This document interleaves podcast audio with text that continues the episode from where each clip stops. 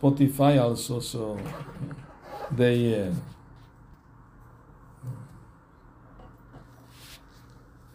record also for all this media. all right. Om Namo Bhagavate Vasudevaya. Om Namo Bhagavate Vasudevaya. Om Namo Bhagavate Vasudevaya.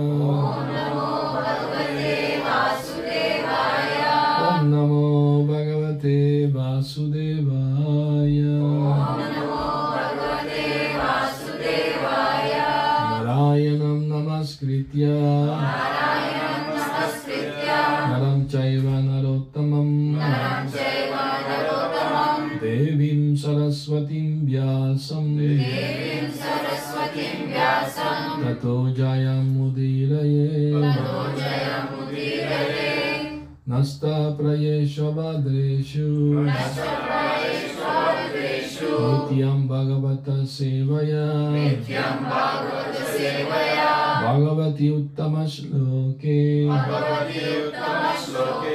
Bhaktir Bhavati Naistiki. Bhaktir Bhavati Naistiki. So we're, we're going to read from Srimad 4 Canto, chapter 3. Talks between Lord Shiva and Sati, his wife. So I'm going to make a summary of what happened before the conversation. Huh? In an assembly of great sages and demigods, um, um, even Lord Brahma was there, Lord Shiva was there, and uh, Daksha, uh, one of the sons of Lord Brahma, he entered the hall, and he was very effulgent. He was very great personality. So everybody stood up to welcome him. Of course, Brahma, his father, didn't have to stand up. Lord Shiva didn't also didn't stand up. But Daksha took offense because Lord Shiva was his son-in-law. so he thought in a bodily relationship, he's my son-in-law, he should have stand up, give me respect. But Lord Shiva didn't do it purposely. He was just in trance. He was always in ecstasy, meditating on the Lord. So he didn't notice that. But, but Daksha became uh, disturbed by this. And he openly criticized Lord Shiva in front of everyone. Uh, he was criticizing Shiva, saying like these things. I made a mistake by marrying my daughter to this fellow Shiva. he, his body is always smeared with, with, with uh, ashes from the crematorium, you know have his schools around his neck and as a garland and he has all these cobras around his arms and neck, you know. A very strange fellow. You know. I made a mistake, I think. It's not auspicious at all, you know, uh, like that. He he dared not to stand up by welcoming me, being I'm being his father-in-law. So anyway, Lord Shiva being very tolerant, he didn't protest. He did not protest. He tolerated the whatever his father-in-law said, but uh, everybody else was silent, didn't say anything also. But uh, actually, Daksha made an offense against Lord Shiva because Lord Shiva is even higher than Lord Brahma. I mean, if his father is Brahma, he respects his father. Well, you have to respect even more Shiva, has a higher position. Brahma can change in every creation, but Shiva is always the same personality. No? And Lord Shiva is almost God. Almost. 87%. uh, uh, we living entities, we in our perfect liberated position, we can have up to 78% of, of the Lord's qualities. In minute quantity, of course. And but Lord Shiva has 84%. Uh, one of the quality that is he have we don't have is omniscience is omniscient mm. anyway uh, so anyway lord shiva he didn't say anything he tolerated the, the insult by his father-in-law then he went to his home with his wife sati then after some time daksha decided to to do a yagya big yagya, invited all devatas, demigods, Uh, but he, he did not invite Shiva, Lord Shiva. Purposely did not. But then Shiva's wife Sati was the daughter of Daksha.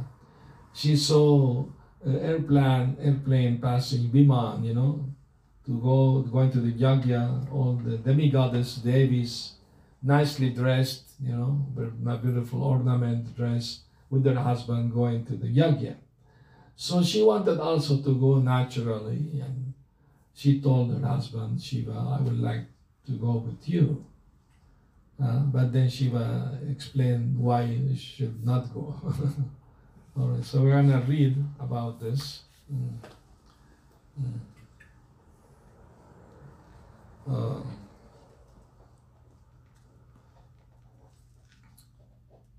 in the text 14, she say, O immortal Shiva, please be kind toward me and fulfill my desire. You have accepted me as half of your body, therefore please show kindness toward me and accept my request. Oh. The great sage Maitreya said, Lord Shiva, the deliverer of the hill, of the hill Kailas, having thus been addressed by his dear wife, replied smilingly, although at the same time he remembered the malicious, heart-piercing speeches delivered by Daksha before the guardians of the universal affairs. Uh, the great Lord replied, My dear beautiful wife, you have said that one may go to one's to a friend's house without being invited, and this is true, provided such a friend does not find fault with the guest because of bodily identification and thereby become angry toward him. Hmm. Purport by Srila Prabhupada. Lord Shiva could foresee that as soon as Sati reached the, her father's house, her father Daksha, being too puffed up because of bodily identification, will be angry at her presence. And although she was innocent and faultless, he will be mercilessly, mercilessly angry toward her. Lord Shiva warned that since her father was too puffed up by his material possessions, he will be angry and this will be intolerable for her. Therefore, it was better that she not go. This fact was already experienced by Lord Shiva because although Lord Shiva was faultless, Daksha had cursed him in so many harsh words. Now come to verse 17. Uh, you can, if you have the the Veda base, you can open it. I'm going to read the Sanskrit. Vidyatapo vittava purvaya kulai satam gunai shadvir asattametarai smritau hatayam pritamana durdrisha stabdana pashyanti dhamma yasham Translation. Although the six qualities education, austerity, wealth, beauty, youth, and heritage are for the highly elevated, one who's proud of possessing them becomes blind, and thus he loses his good sense and cannot appreciate the glories of great personalities. Purport. It may be argued that since Daksha was very learned, wealthy, and austere, and had descended from a very exalted heritage, how could he be unnecessarily angry toward another? The answer is that when the qualities of good education, good parentage, beauty, and sufficient wealth are misplaced in a person who's puffed up by all these possessions, they produce a very bad result. Milk is very nice food, but when milk is touched by an envious serpent, it becomes poisonous. Similarly, material assets such as education, wealth, beauty, and good parentage are undoubtedly nice, but when they decorate persons of malicious nature, they, then they act adversely. Another example given by Chanakya Pandit is that a serpent that has a jewel on its head is still fearful because it is a serpent. A serpent by nature is envious of other living entities, even though they, are, they be faultless. When a serpent bites another creature, it is not necessarily because the other creature is at fault. It is the, the habit of the serpent to bite innocent creature. Similarly, although Daksha was qualified by many material assets, because he was proud of his possessions and because he was envious, all those qualities were polluted. It is sometimes, therefore, detrimental for a person advancing in spiritual consciousness or Krishna consciousness to possess such material assets. Kunti Devi, while offering prayers to Krishna, addressed him as Akinchana Gochara, one who is easily approached by those who are bereft of all material acquisitions. Material exhaustion is an advantage for, for advancement in Krishna consciousness. Although if one is conscious of his eternal relationship with the Supreme Personality of Godhead, one can real, utilize one's material asset, uh, such as great learning and beauty and exalted ancestry, for the service of the Lord. Then such asset becomes glorious. In other words, unless one is in, in Krishna consciousness, all his material possessions are zero. But when, when this zero is by the side of the Supreme One, it at once increased the, its value to 10. Unless situated by the side of the Supreme One, zero is always zero. One may add 100 zeros, but the value will still remain zero. Only once material assets are used in Krishna consciousness, they may play havoc and degrade the possessor. So Lord Shiva is instructing his good wife, Sati, that although your father has so many wonderful qualities, he has he's learned, he's beautiful, he's wealthy, and has so much education, he's coming from a great parentage, you know, uh, like that. But because he's envious of me, I mean, unnecessarily, I didn't do anything to him, the, all his good quality are gonna, gonna go against him. Because, uh, you know the saying that uh, pride is followed by a fall down. You know, a person who's proud may fall from his position because of pride. He may offend saintly sadhus, so he has to fall down because of that. And this is what actually happened to Daksha. So anyway, Sati, after hearing her husband, she said, Dear husband, I'm eager to see my mother and sisters. And please, if you don't want to go, I understand, but please at least allow me also myself to go. Uh, and he instructed her, but if you hear uh, if you hear criticism about me, you will be hurt. I'm, I'm your dear husband, so be careful, you know. And he didn't let her go along. He sent some of his associates to protect her, you know. Go along with, with her, you know. So they took a Viman and they went there. Uh, so when she arrived there, oh, her mother and sister welcomed her and hugged her very nicely. But the father didn't look nicely at her. He looked in a bad way, you know. No? Looked the other way, you know. he was he was not pleased to see her because of because she's married to Shiva, although she's his own daughter, you know. Uh, so it is said in Shastra, if you see a devotee, uh, you should be happy to see. If, you, if, you're, if you're not happy, you're committing offense. so we should be happy to see one another. Uh, uh, so, and finally, she went there against the wish of her husband. But she was attached to see her mother and sister. Natural, you know, for a lady, you know, normal, you know. Anyway, when when this happened, and, and she saw that her neglect her completely, ignored her completely, not even a nice welcome word, nothing, zero. And, and she understood that that was because of his enviousness toward Lord Shiva. So she could not tolerate that. Uh, and she spoke loudly in front of everyone that uh, I am ashamed to have this body because was born from my father Daksha, who's offender to my great husband, Lord Shiva, who has such wonderful qualities. And he start, she started glorifying Lord Shiva very nicely, you know, in front of everyone. Uh, actually, Lord Shiva, only, only his color is not bluish, his color is golden. He looks in the painting bluish because he put, uh, he smeared on his body ashes from crematorium. But not any ashes, only ashes from Vaishnavas, from from deceased Vaishnavas. Also, the, the bones, the skulls around the snake are from Vaishnava's remains, you know.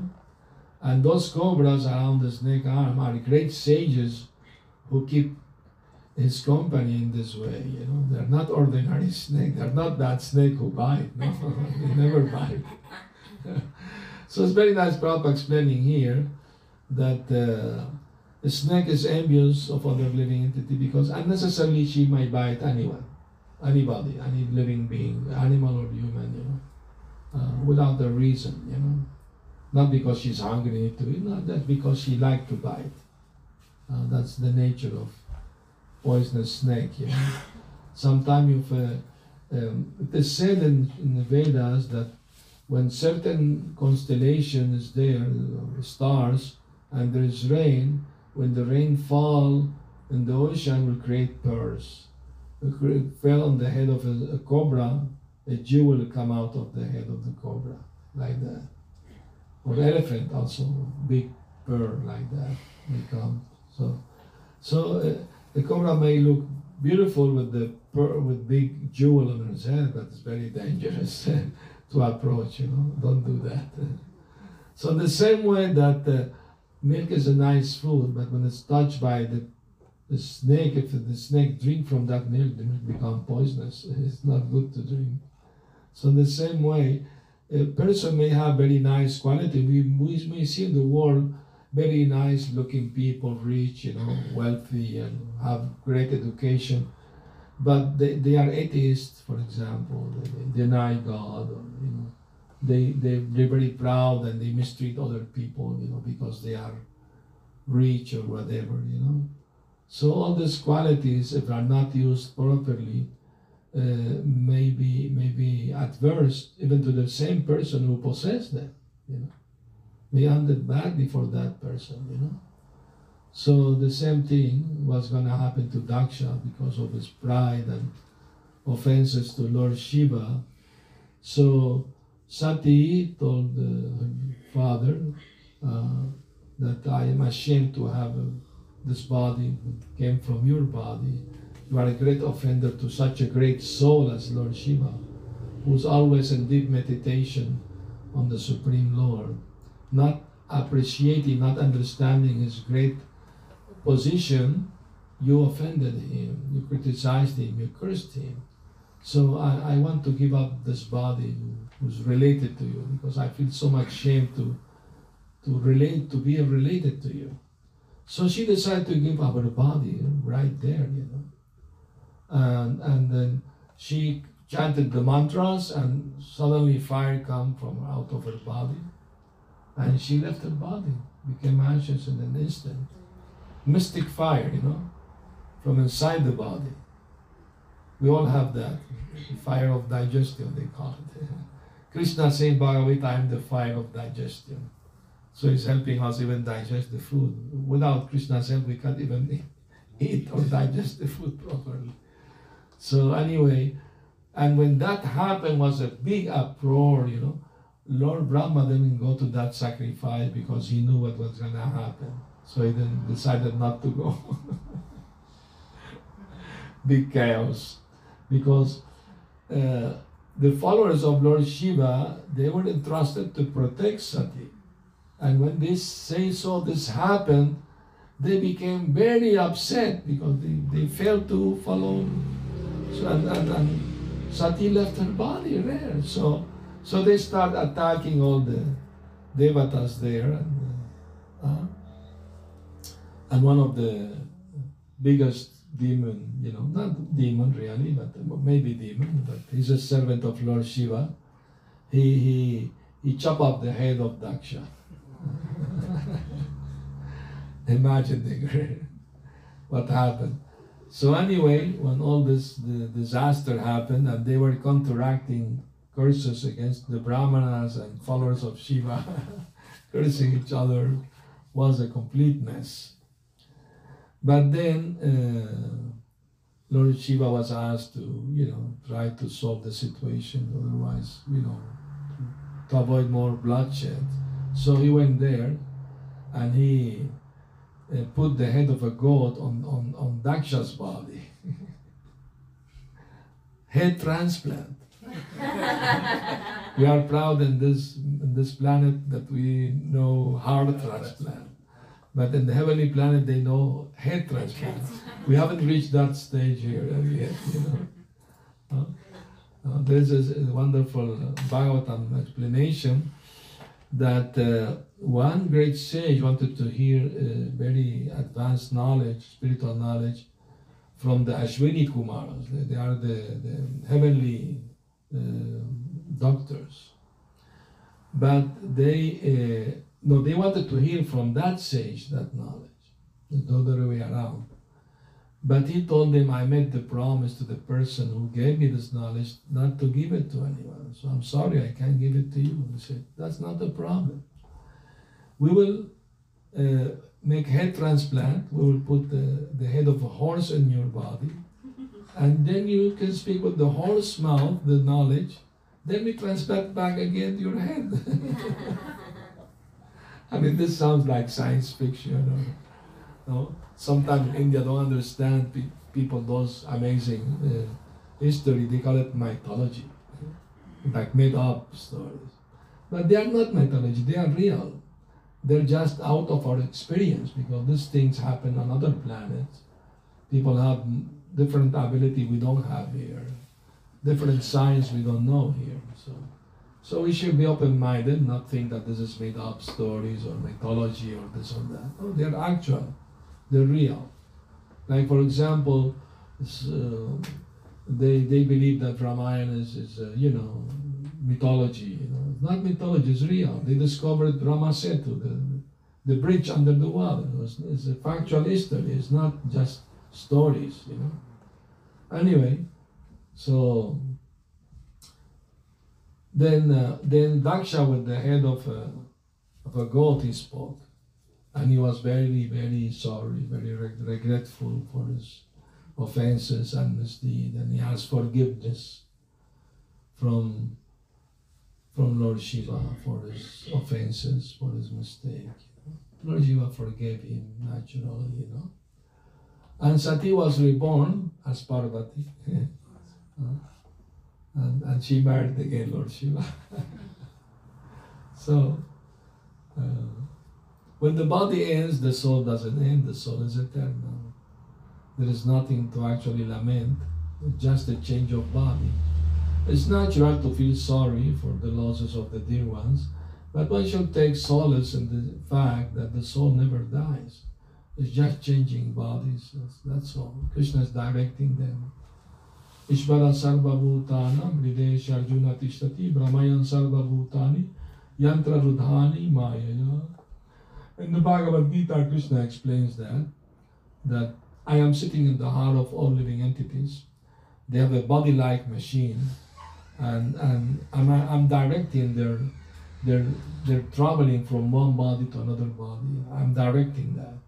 According to their karma and desire, they, they will, at the time of death, they will be transferred to another body. So this is going on all the time, you know, every day people are born or die they die, and this is going on.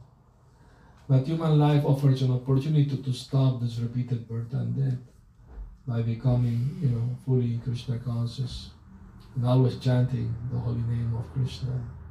That will keep us safe and protected from the allurement of this material world. There are so many distractions, allurements, illusions created by the illusory energy uh, of Krishna.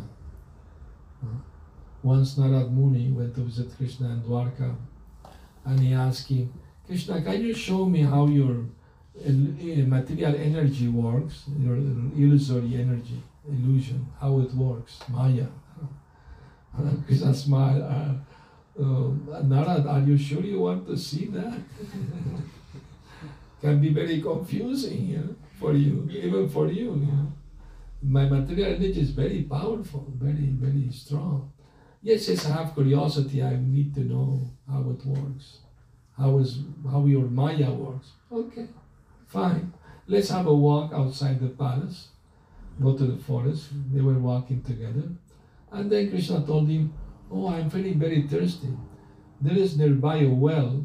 Can you bring me some water from there? Sure, Krishna, immediately. So he went to the well, and there was a beautiful girl taking water out of the well. He, he offered to help. Can I help you, please? Know? And she smiled at him. Oh, she may like me. Yeah? so he helped, he helped her with the water and everything. And, and, and he could not help listen but follow her to his house, to her house. And before entering the house, she looked back and smiled again at him. So definitely she likes me.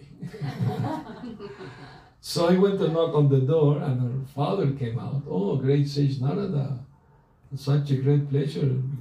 You're visiting my home. Please come, come. Offer you a glass of water, food.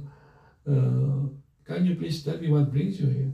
Well, I think uh, your daughter likes me very much, and I like her very much. You know? So, what do you think about that? Oh, that's a great honor for me, you know.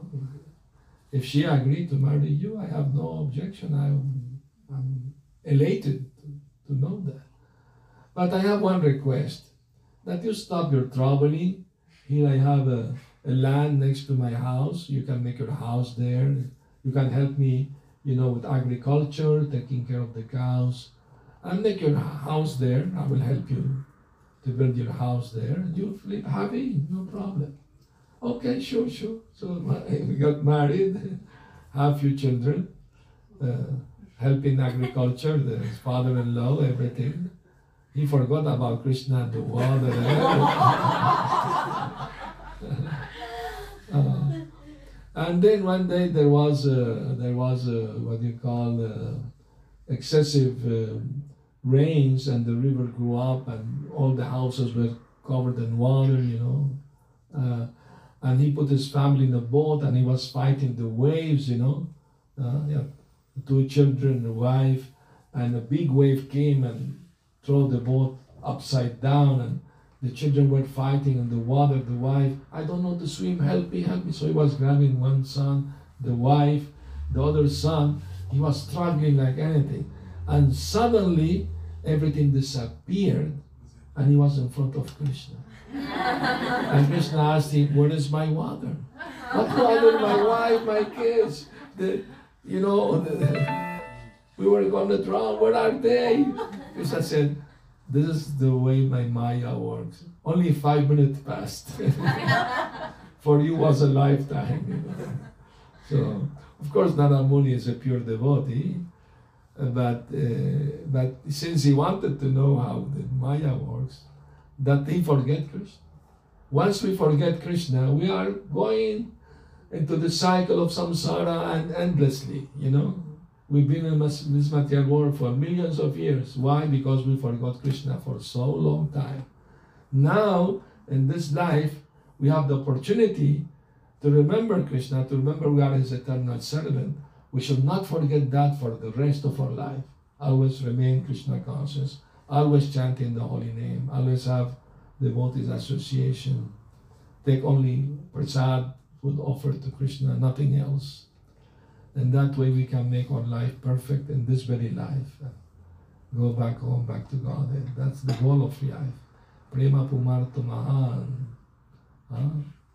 Mahaprabhu said the highest goal is to achieve prem, pure love for Krishna. And that's in the heart of every living entity. Nitya Siddha Krishna Prem is there. It's just covered by, by ignorance, tamagun, rajagun, passion. So the chanting Hare Krishna cleans the heart from all dirty things. The more we chant, the better, the more cleaning. And then, then we start having feelings for Krishna. When you chant, you start feeling uh, happiness, to be in touch with Krishna's holy name, which are none different from Krishna. If I am thirsty now and I say water, water, water, I will be more thirsty. because the water itself and the word water are different. But if I want to feel God, Krishna in my life, by chanting His name, I can feel His presence in my life, in my heart. So, and that gives great happiness. I'm telling you. I'm telling you out of my own experience. Huh? So Krishna see that his devotees are happy in, in serving him. because he wants to see everybody happy in his service. But Krishna doesn't force anyone, it's free will. You may want or not want, it's up to you. But it's for our own good. It's for our own good. That Krishna tell us, come to me, become my devotee. You know? Offer me your homage, your you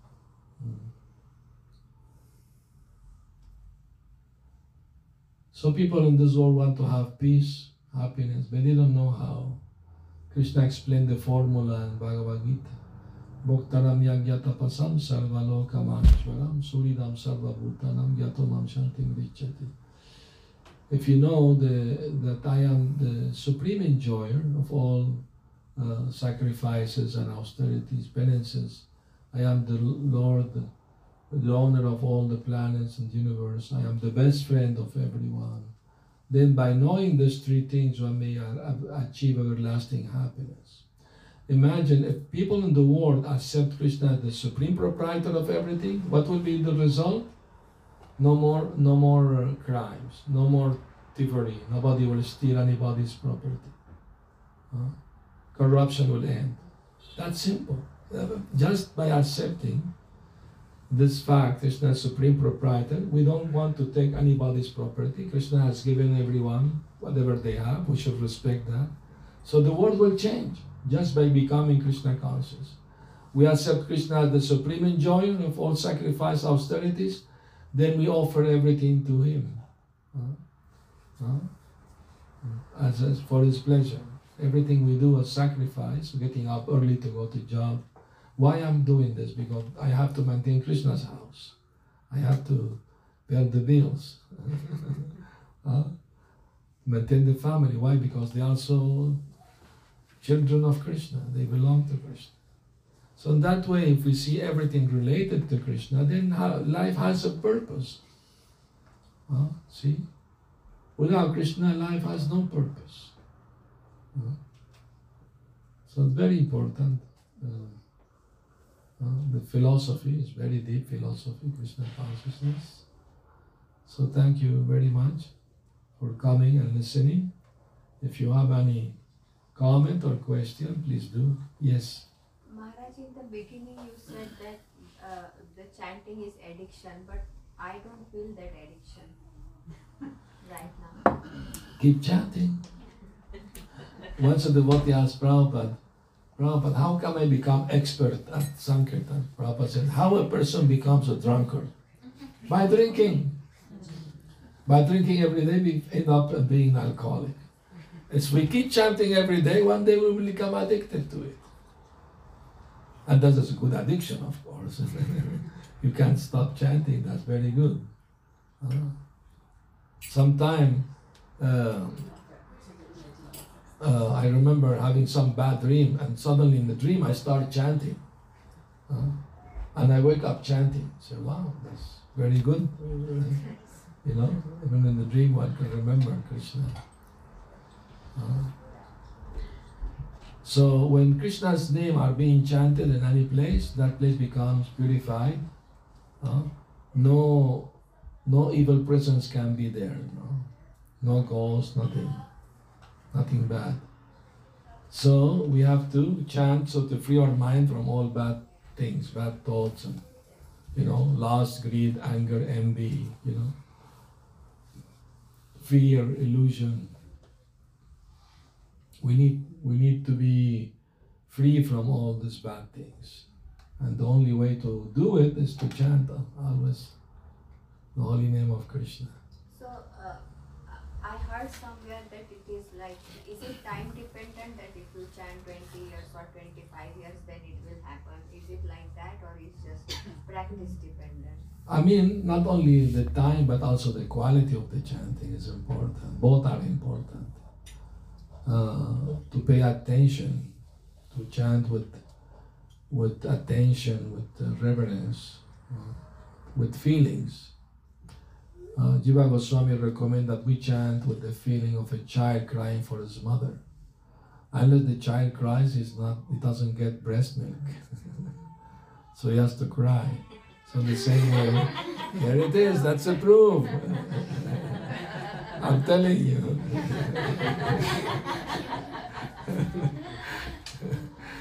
Practical experience. so we have to, you know, feelingly cry for Krishna's mercy, you know. Then he will give mercy. But if we don't feel nothing, Krishna will okay, keep chanting. Maybe one day you will feel something. Huh? Don't lose hope. Don't lose hope. Don't don't give up. Keep trying. Keep trying. Krishna one day will help you have feelings also. Hare Krishna. Maharaj, you were saying that uh, giving example of Narad Muni, that how he got lost, he forgot Krishna. Yes. So that's why we have like a Nectar of Devotion, Srila Prabhupada said that the mother of all rules is to always remember Krishna. If we don't remember Krishna, then we are lost. Yes. All rules regulation ends up in two things. To always remember Krishna and to never forget him. So emphasize something, you say, you know, positive and negative. Always remember, never forget. Then becomes more fixed in your mind. Yes, I have to do this. Huh? Yes. Yeah, but which one he means? Like strongly remember or just lightly beside doing other things? Because women can multitask, right? Just remember Krishna uh, the best you can. the best you can. If you can do it with more attention, is better, of course, but if you can't, at least don't forget. At least don't forget. You know? Gradually, will increase. The thinking of Krishna will be more with bhav, with feeling, you know. Krishna is my only protector, Krishna is my only maintainer, my only provider. I'm his humble servant. Those feeling means charanagati, surrender, sweet surrender. Without charanagati, there is no advancement. Once a lady asked Prabhupada, Prabhupada in, in the Bhagavad Gita, Krishna says surrender to him. But what actually means to surrender to Krishna? Prabhupada said, surrender to Krishna means you follow his instruction. You have to follow these four rules no meat eating, no gambling, no intoxication, no illicit sex. If you follow these four rules, you are surrendering to Krishna. If you don't follow them, you are not surrendering to Krishna. That easy method, Prabhupada. How to surrender to Krishna. Uh-huh. Hare Krishna. Uh, Maharaj, and uh, uh, uh, what is the uh, easiest way or you know the, the uh, best way to to, to avoid of offenses against the holy names and against the Vaishnavas especially? The most common offense devotees all we all commit is chanting inattentively. All other offenses are not difficult to avoid, but this one is the most difficult one.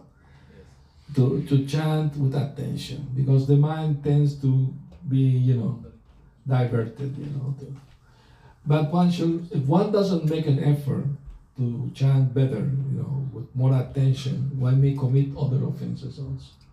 So it is important to work on this offense, to avoid inattention, you know.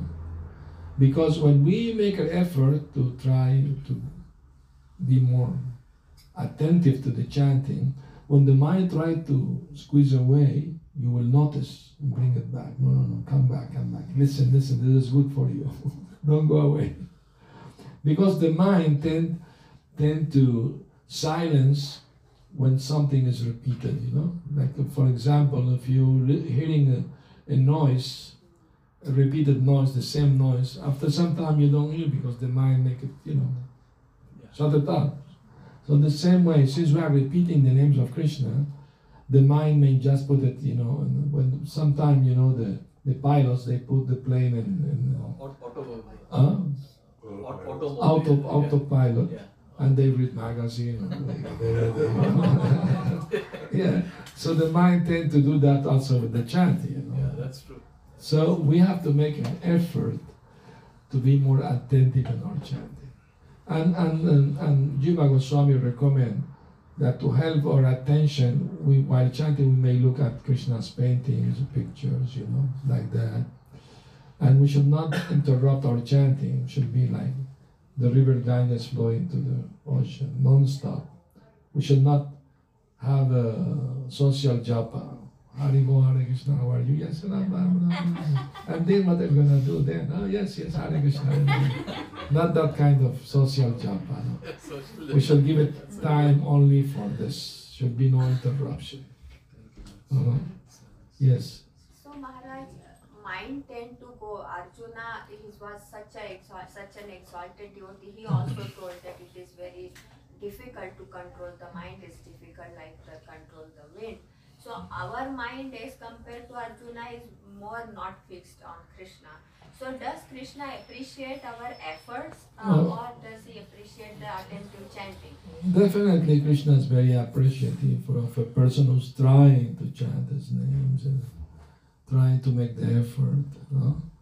Krishna says uh, in, uh, in the Purana that uh, when when when Draupadi was chanting, you know, she was helpless, trying to be disrobed by the Kauravas. She was she gave up. She was trying to protect herself first, but then she surrendered to Krishna. Hey Govinda, hey Gopal, please protect me. Then Krishna immediately, you know. So when we feel helpless and in need of Krishna's mercy, and we chant with that mood, Krishna immediately reciprocate with us. But if we feel everything comfortable, you know, okay, a little chanting, a little this, that, you know. Understand it's a question of, of the feeling the need feeling the urgency. I need Krishna's mercy. I need His protection. Huh? Then it will happen. Yes. Krishna. Also, like like Mataji was saying, like the mind is it's very hard to focus the mind on Yeah. Krishna, and sometimes when we're chanting, like um, we're not very attentive, and we realize that we're not attentively chanting. Sometimes it, our mind tries to use that as an excuse to not chant. Like we say, oh, I'm not chanting attentively. I can't do this. This is not made for me. So how do you convince yourself to continue to chant and progress? Don't listen to the mind. the mind is very tricky. Uh, uh, chant anyway. The mind may go here and there. Don't stop. Chant anyway. The mind is crazy, wandering all over the universe. Don't be disheartened. Keep chanting. Keep chanting. Until you, you keep trying, trying until you get it. Don't ever give up. That's the greatest trick of, of the mind, to give up. Because stop chanting is also an offense. Uh, so the mind, yes, is very stubborn, very, very whimsical, you know, uh, and very capricious. So Krishna told Arjuna, yes, you're correct, that mind is very difficult to control, but by practice and detachment, you can control the mind. Practice means every day you chant. And detachment means, no, I know, nothing belongs to me, everything belongs to Krishna. So detachment is necessary there. If we think ourselves, the body, everything related to my body belongs to me, then it's more difficult to chant, to put attention. So we have to have the knowledge uh, to know we are not this body. Sometimes devotee asks me, please give us advice how to chant better japa. I tell them, okay, first thing is that who's chanting the japa? Your tongue chanting the japa, your hand is touching the japa, your ear is hearing the japa. Uh, the body is chanting or you are chanting? You, the soul, is chanting. The material tongue can't chant. You are just using it, but you, the soul, is chanting. The first thing you know, you need to know is that. Huh? Then you can do better chanting. Hmm? And always pray before start chanting, Krishna, I'm going to chant your holy name. Please help me to to, to concentrate better, to, to please you better, to glorify you better. I'm your eternal servant. Some other I forgot you. And now in this human life, I'm trying to remember you. Please don't kick me away. Accept me again. Engage me in your service. One should like that humbly pray to the holy name, to Krishna. And then one can chant better. Yes. Maharaj, uh, it is easy to uh, measure the quantity of chanting, like we're chanting 16 rounds, Yeah, yeah. somebody is chanting 25, somebody has been chanting for 20 years, 30 Yeah. years. How do you measure the quality of your chanting? What are the symptoms one person shows when the current improves? Well, I mean the the the you you can't know if you're chanting properly your, your rounds that you can pay better attention and have some feelings while chanting, you know. Then you know and also feeling detachment, you know, from sense gratification. That is the symptom of advancement. That the devotee become disinterested in material pleasures because he's experiencing better pleasure in the holy name, know, in serving Krishna. That's the symptom of advancement. Uh, you may chant 64 rounds, but if you chant them without attention, uh, where is the? You get some benefit, of course, but not the same benefit as chanting with all attention there. So it's uh, very important that not only the quantity but also the quality of the chant. Yes. There was one story that I heard where one devotee had said that uh, he doesn't really have any taste for chanting. And the other devotee said, Well, try stopping, go, go a day without chanting and see what happens. Huh? And, he, and he realized that he can't do that. He realized that some taste is. Yeah, yeah, of course. I mean, the proof that you like chanting is that you can't stop chanting. Yeah. and that's the proof that you have some taste for chanting, you know. You, you will not give up chanting. Uh, uh, so, once I heard two devotee talking, one the other saying the other, uh, if we follow everything, all rules, regulation, then we can get Krishna's mercy. And all of this was devotee said, but unless we get Krishna's mercy, we can't follow anything. so both things are there, you know. You, already chanting, that means you already have Krishna's mercy. You are give, giving up bad habits, you know, sinful activity, that means you got mercy, Krishna's mercy. But we should be more, more, uh, um, what is the word? Uh, greedy, spiritually greedy. I want to advance even more. Uh, that's that's very good. Whatever, if you is if, if you can get this greed, pay any price, but get it. Uh, that's the the price for advancement. Laulyam, hankering, hankering. Uh, when I will see Krishna, when I will He show Himself, when He will give me His mercy, when. Of course, we have to be qualified, you know. First deserve, then desire, Prabhupada said.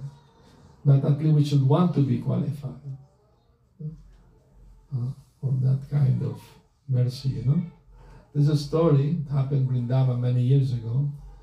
One old Babaji, he all his life serving the deities Radha Krishna, and he will chant all day crying for the Lord mercy, you know. He cried for so long in his old age that he became blind. So one day, he was already very old, so he, one day he stood in front of a Radha Krishna deity and he was lamenting. Oh, oh Krishna, you are very hard-hearted. I've been serving you all my life, chanting holy name. You are very hard-hearted. You don't want to give me your mercy.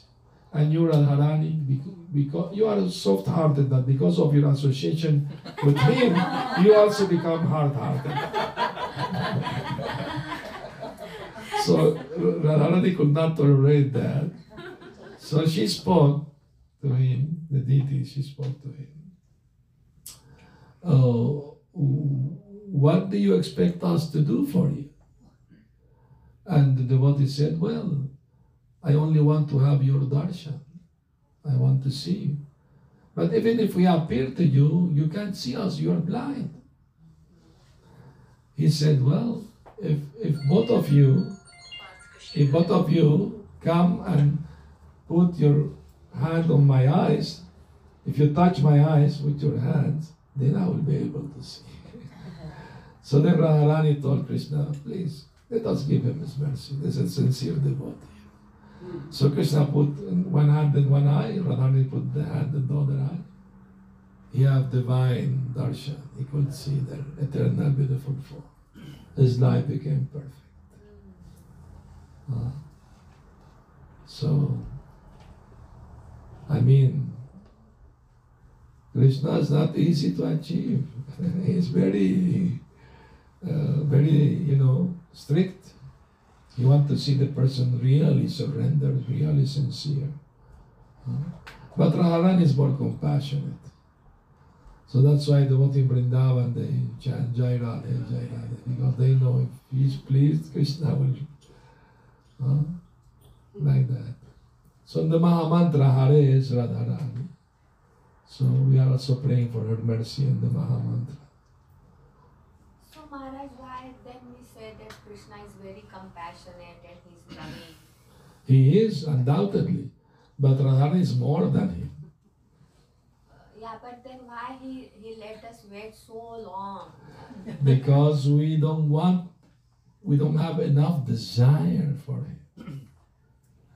Understand? But when the mother hears the child cry, she immediately run to help the child, isn't it? But Krishna know when are, we are faking our tears. this is uh, crocodile tears. he may cry now for me and later he will cry for Maya. so he doesn't pay much attention. Uh, has to be real, you know. Krishna is in the heart, Bhava Grahi Janardana, he knows when it is real or not. Hmm? So we have to be very, very honest and sincere with Krishna. He knows everything about us better than ourselves.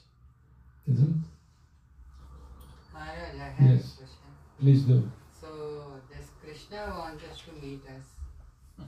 Meet me? Yes. Krishna wants everyone to be with him. He's more eager than us.